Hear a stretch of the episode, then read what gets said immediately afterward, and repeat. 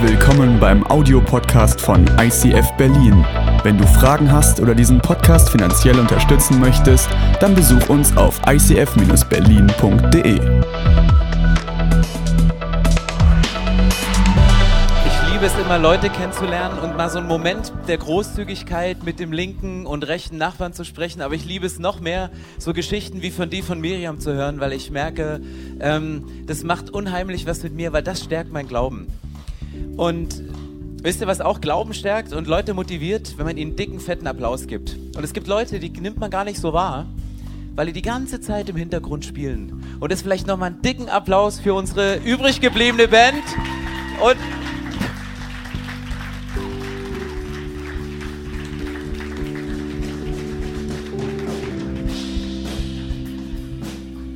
Das war ein Applaus, kein Konzert.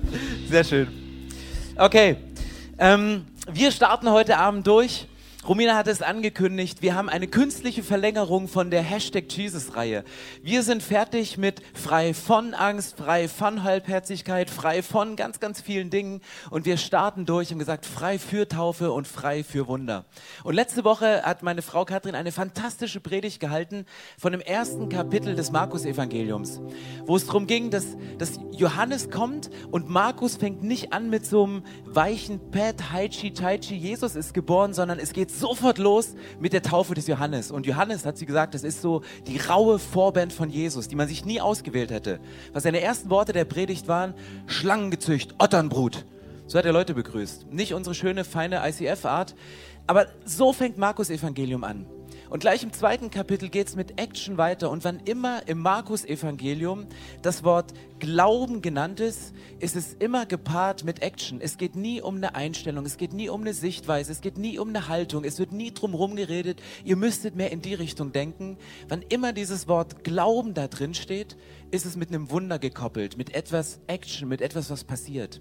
Und das ist für mich die Herausforderung heute Abend. Ich möchte euch herausfordern, heute euch frei zu machen für Wunder in eurem Leben und möchte gleich in Markus 2 reingehen. Aber ich habe mir einen Satz über diese Predigt geschrieben und dieser Satz, der heißt für heute Abend, offene Türen sind nicht immer offensichtlich. Offene Türen in deinem Leben, die sind nicht immer offensichtlich. Offene Türen und Wunder sind manchmal getarnt in Ablehnung, in, in Widerspruch, in Negativität. Sie sind manchmal getarnt als etwas, was, was, was erstmal gegen dich ist und du siehst es nicht gleich und sagst so, yippie, ich gehe mal da rein.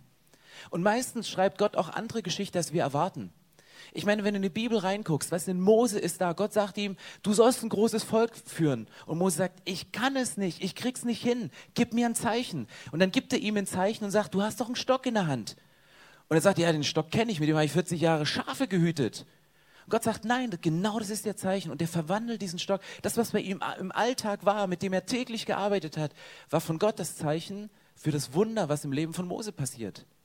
Vielleicht ist es was völlig Alltägliches, was du im Moment übersiehst, was für dich nicht offensichtlich ist, aber es ist deine Tür zu deinem Wunder. Es ist deine Tür in ein neues Leben rein. Gideon, der wurde berufen, fetter Krieger für Gott zu sein, in dem Moment, wo er sich gerade in dem Weinberg verkrochen hat, wo er gesagt hat, ich habe keinen Bock mehr, Gott. Ich will nicht mehr, ich kann nicht mehr, ich leg mich schlafen. Da beruft ihn Gott raus.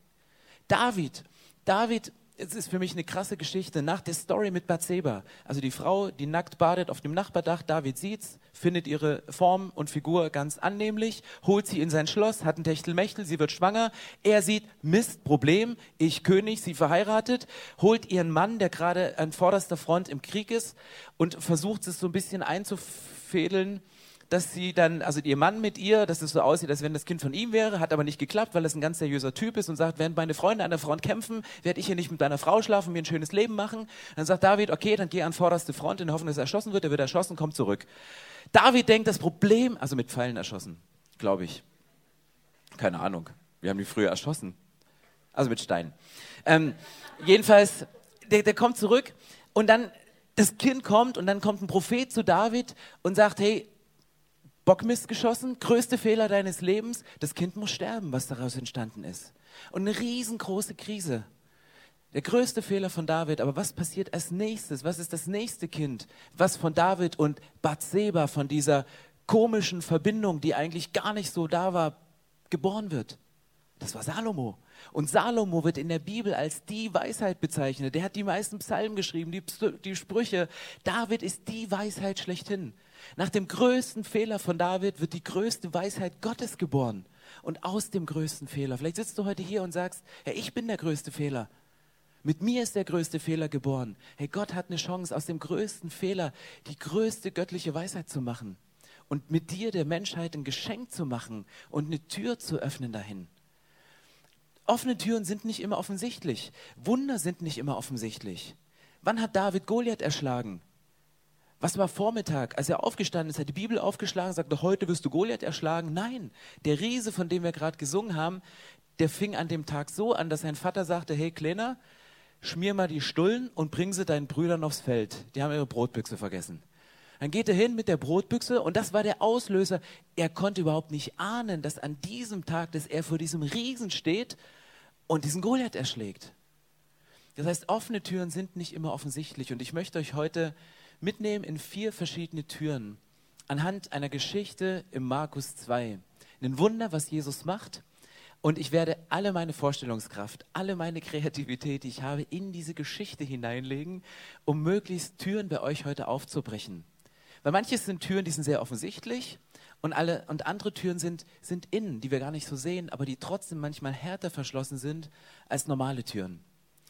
Und Markus 2 fängt die Geschichte an, Heilung eines Gelähmten. Also vorher ist noch kein Heilungswunder passiert und es ist gleich mal, gleich Kapitel 2 im Markus Evangelium, die erste Herausforderung von Jesus. Da steht, einige Tage später kehrte Jesus nach Kapharnaum zurück. Es sprach sich schnell herum, dass er wieder zu Hause war. Da versammelten sich so viele Menschen bei ihm, dass kein Platz mehr war, nicht einmal vor dem Haus. Also eine Riesenmasse von Menschen. Und ihr müsst wissen, eine Menschenmasse, eine Menge von Menschen war zur damaligen Zeit nicht unbedingt was Positives. Ich meine, wir Berliner, wir lieben das, wenn WM ist und am Brandenburger Tor der große Screen ist und möglichst viele Leute kommen. Wir finden Masse immer cool. Aber Masse war damals nicht positiv belegt. Jesus zog sich zurück, als die Masse da war. Die Speisung der 5000 hat bei den Jüngern was riesengroßes ausgelöst, Stress ausgelöst. Das heißt, Masse war hier nicht unbedingt, hey cool, ich bin Jesus, ich habe viele Zuhörer. Da versammelten sich so viele Menschen, äh, habe ich schon gelesen, also Masse. Manchmal muss man Masse betonen, indem man es doppelt liest. Jetzt sind schon doppelt so viele. Also, während er ihnen das Wort Gottes verkündete, Jesus, wurde ein Gelähmter gebracht. Vier Männer trugen ihn. Sie wollen mit ihm zu Jesus. Doch es herrschte ein solches Gedränge, dass sie nicht zu ihm durchkamen. Da deckten sie das Dach über der Stelle ab, wo Jesus sich befand, und machten eine Öffnung, durch die sie den Gelähmten auf seiner Matte herunterließen. Als Jesus ihren Glauben sah, sagte er zu dem Gelähmten, mein Sohn, deine Sünden sind dir vergeben. Einige Schriftgelehrten, die dort saßen, lehnten sich innerlich dagegen auf. Wie kann dieser Mensch es wagen, so etwas zu sagen, dachten sie. Das ist ja Gotteslästerung. Niemand kann Sünden vergeben außer Gott. Jesus hatte in seinem Geist sofort erkannt, was in ihnen vorging.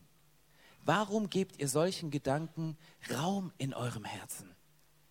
Ich meine, ich lese das hier und denke, lieber Markus, warum um alles in der Welt breitest du diese Story mit dem Haus und dem Dach so aus? Wenn du die Parallelstelle Matthäus Evangelium liest, ist diese Geschichte mit zwei Sätzen abgefrühstückt. Da steht, vier Freunde brachten einen Gelähmten zu Jesus. Er sagte, deine Sünden sind dir vergeben, nimm deine Matte und geh. Das ist alles. Warum um alles in der Welt macht hier Markus so ein Techtelmechtel um dieses Dach? es ließ mich nicht los. Und ich habe Kommentare gelesen, Kommentare gelesen und habe festgestellt, dass Markus das Markus-Evangelium aufgeschrieben hat und inspiriert war von Petrus. Er hat einen ganz engen Kontakt zu Petrus und Petrus hat ihm immer erzählt, das habe ich mit Jesus erlebt, das habe ich mit ihm durchgemacht und Markus hat fleißig als Schreiberling das aufgeschrieben. Wisst ihr, warum hier so der Wert auf das Dach gelegt wird? Das war das Haus von Petrus. Das war sein eigenes Haus. Matthäus guckt nur auf dieses Wunder und sagt, ja, schönes Wunder. Während dieses Wunder hier passiert, steht Petrus in dem eigenen Haus und merkt auf einmal, hier rieselt was von der Decke und er kriegt eine halbe Krise und deswegen legt er hier so einen Wert drauf. Wisst ihr, wo manchmal Wunder nicht sehen? Wir sind so verpicht auf das Wunder Oder so beschäftigt mit unserem Haus und denken, da rieselt's und da bröckelt's und wir kommen gar nicht drauf hin. Deswegen geht es hier drum. Und dann fangen hier an, die Schriftgelehrten in Gedanken drüber nachzudenken. Und dann finde ich spannend, Jesus reagiert hier auf ihre Gedanken. Die haben das noch nicht ausgesprochen. Die haben ja noch keinen Satz gesagt, aber Jesus reagiert auf deine Gedanken, um dir die Chance zu geben, das auszusprechen, was dich wirklich beschäftigt. Jesus ist so viel tiefer in uns drin, er ist so viel näher an dir dran und er reagiert auf unsere Gedanken und dann stellt er solche Fragen und sagt, vielleicht auch zu einer Miriam, warum gebt ihr solchen Gedanken Raum in eurem Herzen? Warum machen sich Angst und Sorge und Verlust, warum macht sich das so breit? Warum hat es so viel Platz in dem Herzen? Warum ist es so zeiterfüllend und, und, und wieso hat es so viel Kraft? Und dann fragt Jesus die Frage, was ist leichter? Zu dem Gelähmten zu sagen, deine Sünden sind dir vergeben oder steh auf, nimm deine Matte und geh umher. Doch ihr sollt wissen, dass der Menschensohn die Vollmacht hat, hier auf der Erde Sünden zu vergeben. Und er wandte sich zu dem Gelähmten und sagte, ich befehle dir, steh auf, nimm deine Matte und geh nach Hause. Da stand der Mann auf, nahm seine Matte und ging vor den Augen der ganzen Menge hinaus. Alle waren außer sich vor Staunen, sie priesen Gott und sagten, so etwas haben wir noch nie erlebt. Die Leute staunen, nachdem das Wunder passiert ist, nicht nach der Predigt von Jesus, nachdem das Wunder passiert ist. Und das ist das, was ich mir wünsche heute, dass Menschen an unserem Leben, an deinem, an meinem Leben, am Leben unserer Kirche die Wunder sehen. Dass die Predigt in den Hintergrund tritt und das, was als Folge der Predigt passiert, die Wunderkraft entfaltet. Und ich möchte mich nochmal durchhangeln durch die Geschichte, weil ich sehe dort vier Türen, obwohl eigentlich nur eine einzige Tür drin ist. Die Geschichte ist die, dass es vier Freunde gibt, Nennen wir die vier Freunde mal Felix, Finn, Falk und Philipp. Gut. Also vier Freunde. Die vier Freunde, die kommen und die haben, haben ihren Freund. Nennen wir ihn Matze. Matratzenmatze. Also Matze, das merke ich mir besser, weil Felix, Finn, Falk und Philipp, das kann sein, dass ich das mal durcheinander bringe und aus Falk wird Finn und aus Finn wird Philipp. Ist egal. Aber Matze bleibt auf der Matratze. Sie haben Matze und sie haben gesagt, hey, wir machen uns jetzt auf. Der kann nicht laufen. Wir nehmen die Matte, schönes Seil drumrum, noch ein bisschen gesichert, dass er nicht runterfällt bei den holprigen Straßen, nehmen ihn über die Schulter und sie laufen nach Kafana um. Sie laufen zu diesem Haus. Und dann kommen sie in diesem Haus an und stellen eine Sache fest da sind ja schon mehr Leute da. Keine Chance reinzukommen. Keine Chance hinzukommen. Und was sie sehen, ist eine Tür. Und das ist einfach mal eine Tür der Enttäuschung. Sie kommen dahin, wollen Jesus sehen, sie haben gehört, dass er gut predigt, sie haben gehört, dass er eine Kraft hat, auch Menschen zu heilen. Sie haben ganz, ganz viel gehört und ihre letzte Hoffnung für ihren Freund Matze von den vier Freunden war, wir müssen vor die Füße von Jesus und sie kommen hin und haben keine Chance. Und sie stehen vor dieser ersten Tür, die Tür der Ablehnung. Und sie kommen nicht rein. Die Tür des, des Widerstandes, die Tür der Enttäuschung. Sie kommen hin und denken, No, das kann doch nicht sein. Wir sind den ganzen langen Weg gegangen und sind erstmal völlig enttäuscht, dass sie keinen direkten Zugang zu Jesus haben. Kennst du Momente, wo du enttäuscht bist, weil Menschen dir im Wege stehen oder weil Umstände dir im Wege stehen und du nicht zu dem durchkommst, was du dir eigentlich wünschst in deiner Beziehung zu Jesus? Ich meine mal ganz praktisch. Ähm, wir haben jetzt hier sonntags abends noch nicht den Overflow, aber stell dir vor, du kommst hier hin, der Raum ist proppevoll, die ganze Lounge ist voll, der ganze Parkplatz ist voll, weil die SUVs von der 11.30 Celebration von den kinderreichen Familien dann noch stehen. Und du hast eh schon gesagt, du fährst mit der Ringbahn, aber nein, Schienenersatzverkehr. Die Predigt ist für Leute, ist heute für Leute, die sagen, wir bleiben nicht an der Stelle stehen. Egal ob Schienenersatzverkehr, ich fahre trotzdem hin. Egal ob die Sonne scheint und es schön ist auf dem Tempelhofer Feld, ich gehe trotzdem durch, weil die vier Freunde standen da und haben gesagt, hey, Matze, Du hast dich lange nicht mehr bewegt. Man merkt es. Du bist sau schwer, guter Kumpel. Wir tragen dich nicht den langen Weg wieder zurück. Vergiss es. Wir gehen hier, nein. Und die stehen davor und sie erleben zum ersten Mal Enttäuschung, was Matze eigentlich die ganze Zeit erlebt hat. Weil Matze bei jeder Party, während seine vier Freunde schön Funk tanzten, konnte er sie nicht bewegen. Er hat zugeguckt und stand daneben und sagte, ja schön, dass ihr tanzt, aber sorry, geht nicht. Der Mann wusste, was Enttäuschung ist und seine Freunde kommen gerade mal so in seine Erlebniswelt rein und merken, hey krass, so geht's dir. Aber wir wollten dir eigentlich helfen, dass du deine Enttäuschung überwinden kannst, dass du geheilt wirst. Und sie erleben Enttäuschung. Und trotzdem gehen sie nicht zurück. Wisst ihr, was die typische Christenreaktion ist? Vielleicht hast du lange für einen Freund gebetet. Vielleicht hast du lange für jemanden gebetet und sagst, ich nehme ihn jetzt mal mit in die Kirche. Und dann war irgendein Mensch, der dem im Wege stand, dass er in der Beziehung mit Jesus tiefer gegangen ist. Irgendwas hindert dich. Und unsere normale Christenreaktion ist dann in dem Moment, ja, es war nicht Gottes Wille, dass er heute sich, dass er heute geheilt wird. Und wir gehen wieder zurück. Die vier Jungs haben gesagt, nein, wir gehen nicht zurück wir tragen dich nicht zurück. Jetzt sind wir den ganzen langen Weg gegangen und wenn wir schon hier vor der Haustür stehen, dann müssen wir einen anderen Weg finden. Und wenn du die Tür der Enttäuschung kennst, und ich weiß, dass viele von euch, mich eingeschlossen, mit Enttäuschung zu kämpfen haben, Enttäuschung von Menschen, die uns davon abhalten, zu Jesus durchzudringen, dann musst du einen anderen Weg finden. Und was machen die vier? Felix guckt Falk an. Sie gucken hoch an der Hauswand, sie sehen das Flachdach, Dach, da sagt Falk, nee. Felix, doch. Nee, doch. Manchmal ist es besser, im Nachhinein um Verzeihung zu bitten, als vorher um Erlaubnis zu fragen. Und genau nach dem Motto haben die beiden erlebt und haben gesagt, komm, ey, wir probieren's. Falk unten, Felix auf die Schulter, Philipp drauf. Philipp schafft es gerade so auf das Dach zu kommen und dann stehen sie auf diesem wackeligen Flachdach, ziehen Matze hoch, er schmiert ihn schon fast auf halber Höhe ab. Und dann, dann, dann ist er da oben und liegt und gesagt, ja schön, jetzt sind wir hier oben, aber die haben vergessen, das Dachfenster einzubauen. Das ist nur Lehm, nur Dreck.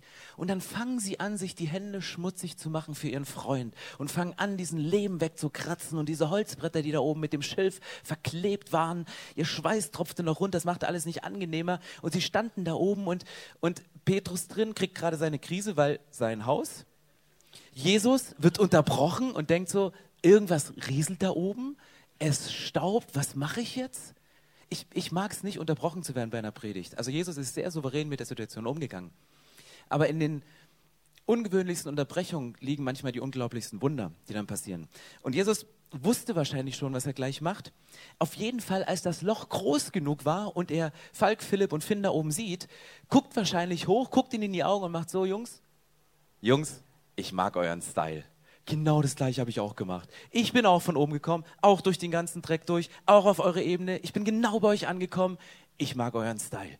Irgendwann mit Matratzenmatze runtergelassen, schön langsam, auf dem letzten Meter noch ein bisschen abgefedert, aber er hat ja genug Polster. Deswegen ist er auch sanft gelandet und lag vor den Türen, äh, Füßen von Jesus. Und bups, war die nächste Tür da. Nicht eine offensichtliche Tür. Sie haben die Tür der Enttäuschung erlebt und sind auf ein anderes Level gegangen. Und wenn du Enttäuschung erlebst mit Menschen, wenn Menschen dich runterziehen, ist es vielleicht nicht das Level der Beziehung, die für dich gerade dran sind. Wenn Menschen dich runterziehen und von Jesus abhalten, von Jesus wegziehen, dann ändere deine Position, ändere deine Perspektive, geh auf ein anderes Level, weil dann kriegst du wieder einen Blick auf Jesus und hast wieder Augenkontakt mit ihm. Und er lässt ihn runter und dann kommt die nächste Tür. Und die Tür ist nicht offensichtlich, sondern es ist für mich die Tür der Ablehnung. Es ist die Tür des Widerstandes. Es ist die Tür dessen, was passiert. Weil was, was passiert als nächstes? Das nächste, was passiert ist, sie lassen Matze runter und dann sagt Jesus diesen Satz, deine Sünden sind dir vergeben. Falk sagt zu Philipp, was hat er gerade gesagt? Ja, der hat irgend so was gesagt mit deine Sünden sind dir vergeben. Was hat, ey, wirklich deine Sünden sind dir vergeben? Hat er irgendwas über seine Beine gesagt? Aber, nee, nee, der hat nur gesagt, deine Sünden sind vergeben. Er sagte, hey, kannst du mal zuflüstern? Wir schleppen den nicht wieder zurück den ganzen Weg. Er soll irgendwas über seine Beine sagen. Mach irgendwas, bring es. Er sagt, ja oder nicht? Und es ist der Moment. Jesus vergibt die Sünde was sagt die Bibel? Aufgrund des Glaubens der Freunde, weil sie den langen Weg gegangen sind, weil sie an ihn geglaubt haben, er vergibt ihnen. Aber es ist noch keine Heilung stattgefunden. Wann findet Heilung statt in dieser Geschichte? Wann passiert der Durchbruch? der passiert nachdem die Schriftgelehrten, die Theologen, die es eigentlich wissen mussten, die Jesus so ein bisschen um seine Vollmacht beneidet haben, nachdem sie festgestellt haben und in Gedanken sagt, das darf der gar nicht, das kann er gar nicht. Also die Hater kommen so ein bisschen raus, die Kritiker, die Leute, die sagen, Jesus, eigentlich wollen wir gar nicht, dass du besser predigst als wir. Eigentlich wollen wir gar nicht, dass ein Wunder passiert. Eigentlich gönnen wir es dem Matze gar nicht, dass er wieder nach Hause läuft. Eigentlich nein. Auf einmal kommt der ganze Widerstand, es kommt die gesamte Ablehnung, das gesamte Zurückweisen. Das heißt, Jesus vergibt aufgrund des Glaubens der Freunde die Schuld, aber Jesus heilt aufgrund der Kritik und der Ablehnung von dem, was in den Köpfen der Leute vorgeht. Das bringt das Wunder voran. Das bringt das Wunder auf ein neues Level. Und dann sagt Jesus, hey, sorry Jungs, was ist denn eigentlich einfacher? Jemand zu sagen, deine Schuld ist dir vergeben? Oder steh auf, nimm deine Matte und geh umher. Und dann spricht er das raus. Kennst du Momente, wo Menschen dich zurückgewiesen haben? Wo du abgelehnt wurdest? wo Menschen Gedanken über dich hatten, wo sie gesagt haben, mit dir nicht, wo sie es dir nicht gegönnt haben, dass du einen Durchbruch hast auf einem Gebiet, dass du eine Heilung erlebst an diesem Punkt. Und diese Gedanken sind so im Raum erfüllt und nicht nur ein Gedanke, sondern eine Masse von Gedanken.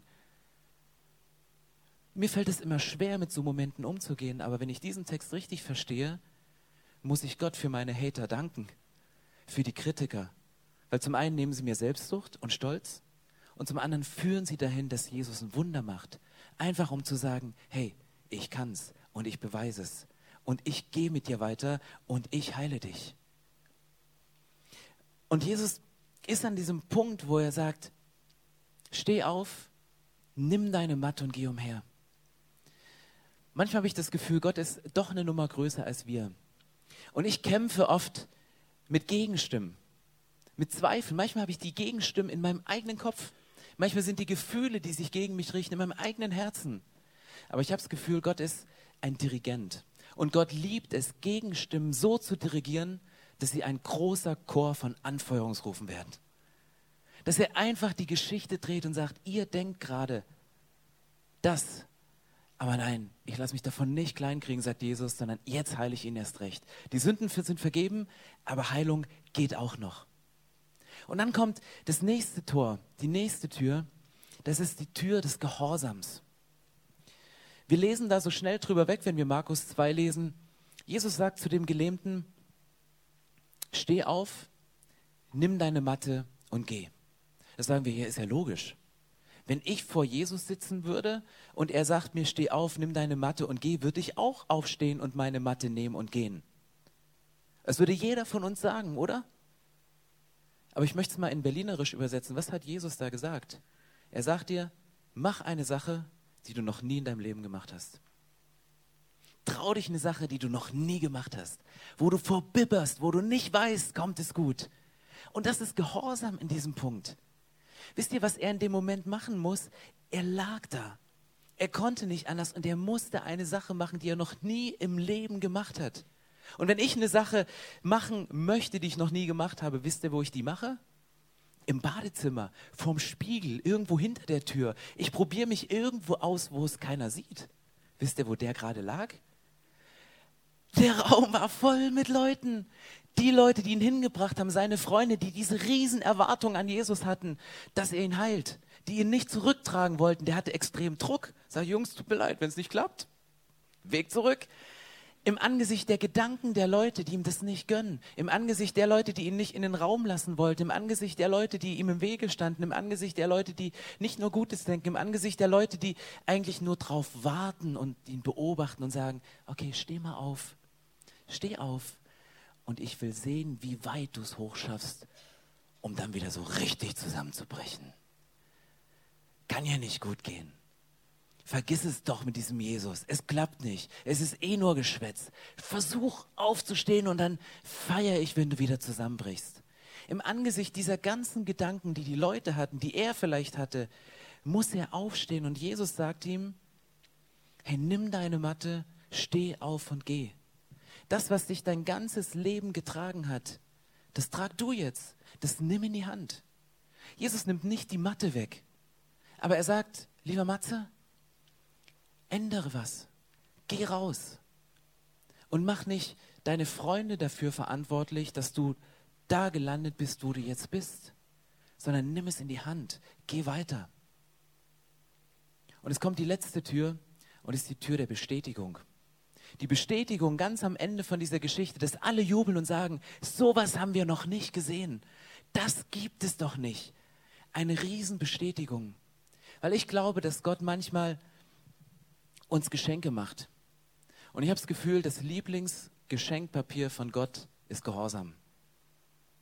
Das ist sein Lieblingsgeschenkpapier. Er will uns Geschenke machen, er will Dinge in unser Leben geben, aber er verpackt es immer in Gehorsam. Ich wünsche mir immer ein Geschenk von Gott, um zu sagen, yeah, und mit dem Geschenk gehe ich dann für Gott und Gott dreht das Ganze immer um. Er sagt, ich verpacke es in Gehorsam, geh diesen Schritt, nimm diesen Stab, Mach aus dieser blöden Geschichte, die deinem Leben gelaufen ist, was Positives. Versteck dich nicht im Weinberg, sondern steh auf und werde zu einem tapferen Krieger. Er gibt, nimmt immer diesen Gehorsamschritt und entfaltet dann im Laufe des Lebens die Geschenke. Und das ist der Schritt der Bestätigung. Wisst ihr, was Matze macht? Der verlässt dieses Haus durch die Tür, durch die er vorher nicht reingekommen ist. Er verlässt das Haus durch die Tür, wo er vorher nicht reingekommen ist, wo es keinen Durchdringen gab, wo es keine Chance gab, zu Jesus zu kommen. Weil seine Freunde gesagt haben, wir finden einen Weg. Und es ist ein Weg, wenn Gott eine Tür öffnet, können sie Menschen nicht schließen. Wenn Gott, eine, wenn, wenn, Menschen, wenn Gott eine Tür öffnet, können sie von Menschen nicht geschlossen werden. Und ich weiß, dass wir manchmal diese, diese Schritte durchgehen müssen, weil Ablehnung tut so weh, Zurückweisung tut so weh, Enttäuschung ist das, womit wir zu kämpfen haben. Gehorsam ist nicht immer ganz einfach. Und wir wünschen uns diese Bestätigung, dass Gott durch ein Wunder bestätigt, ich habe die Kraft, ich habe diese Macht. Aber ich glaube, dass man eine Sache verstehen muss. Jesus sagt, ich bin nicht nur ein guter Prediger, der hier eine schöne Rede hält und euch Schriftgelehrte fasziniert und überzeugt, dass ich Sünden vergeben kann und dass ich dazu auch noch Kranke heilen kann. Jesus sagt in der Bibel so viele Sachen, was er ist. Er sagt, ich bin der gute Hirte, ich bin der Weinstock, ich bin der Weg, ich bin die Wahrheit, ich bin das Leben. Und wisst ihr, was Jesus noch sagt? Jesus sagt, ich bin die Tür. Er sagt in der Bibel, ich bin die Tür. Wenn jemand durch mich eintritt, wird er gerettet werden und er wird ein- und ausgehen und er wird gute Weide finden. Jesus sagt, ich bin die Tür. Und wenn wir heute was mit nach Hause nehmen, sagen, ja, ich, ich kämpfe mit Türen, mit Ablehnung, mit Enttäuschung, mit Dingen, die sich mir widersetzen, die mich zurückdrängen und ich habe das Gefühl, mir ist gerade eine Beziehungstür vor der Nase auf zugefallen. Jesus sagt, ich bin die Tür. Nicht dein Ex-Mann ist die Tür. Nicht dein Vater ist die Tür, der nicht da war. Nicht deine Gedanken sind die Tür, die andere über dich machen. Nicht die Gedanken, die du dir selber über dich machst, sind die Tür. Um die zu lösen und zu knacken, um den Durchbruch zu haben in deinem Leben. Sondern Jesus sagt, ich bin die Tür. Und wer durch mich eintritt, der wird Weide haben, der wird essen, der wird satt werden, der wird dieses Gefühl von innerer Leere überwinden können. Und du gehst ein und aus. Das ist eine Schwingtür zu Jesus. Rein, raus. Du kannst da reinspazieren und sagen, hey, ich bin satt, ich gehe wieder raus. Und ich glaube, dass, dass Jesus heute Abend Menschen herausfordert und sagt, hey, du kannst zu so einer Bestätigung werden. Du kannst zum Wunder werden für andere. Du kannst einer der vier Freunde werden, der sagt, ich kenne jemanden in meinem Umfeld, der ist gelähmt durch Umstände. Aber ich muss ihn zu Jesus bringen, auch wenn die Enttäuschung groß ist. Und du nimmst ihn mit und du, du gehst mit ihm ihm zu Jesus und wenn du keinen Weg findest, dann, dann keine offene Tür findest, dann schaffst du eine Tür. Und Jesus sagt, das ist an einem Punkt und bringt es relativ einfach auf den Punkt und sagt, und es ist, bevor ich den Vers lese, ist vielleicht wichtig. Vielleicht kennt ihr diesen Moment, wo ihr in der Predigt sitzt oder wo ihr Bibel lest oder wo ihr einen Worship-Song im Auto hört, wo ihr merkt, da klopft gerade was. Und wenn innerlich irgendwas klopft, wenn euch irgendwas berührt, wenn euch gedanklich was herausfordert, wenn euch emotional was berührt, dann sagen wir, ja, es war eine gute Predigt, war eine coole Rhetorik. Es ist das Gefühl, es ist der Ton, es ist, es ist irgendwas. Nein, das ist nicht irgendwas, sondern es ist der Heilige Geist. Der Heilige Geist sagt, siehe, ich stehe an der Tür und ich klopfe an. Ich stehe an der Tür, ich klopfe an, ich stehe an der Tür von dem Herzen und sage, hey, ich, ich will rein, ich will Raum einnehmen, ich möchte mit dir über die geschlossenen Türen sprechen, um dir eine Tür zu öffnen. Wenn jemand meine Stimme hört und die Tür öffnet, zu dem werde ich hineingehen und mit ihm essen und er mit mir.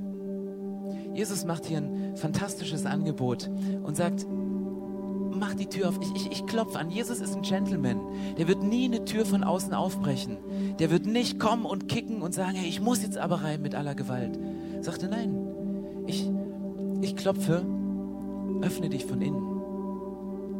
Lasst uns kurz aufstehen und nochmal bewusst den nächsten Song singen und nochmal drüber nachdenken, welche Tür ist gerade in der letzten Zeit, in der letzten Woche, vielleicht heute Nachmittag bei dem Gespräch, was du hattest, zugeknallt. Und du bist enttäuscht, du kämpfst mit Ablehnung, du kämpfst mit Zurückweisung im Leben. Und wo möchtest du diese Tür wieder aufmachen, damit Jesus rein kann und sagt, hey, du hast meine Stimme gehört, aber wenn du meine Stimme hörst und du aufmachst, geht er rein. Und er wird mit dir essen.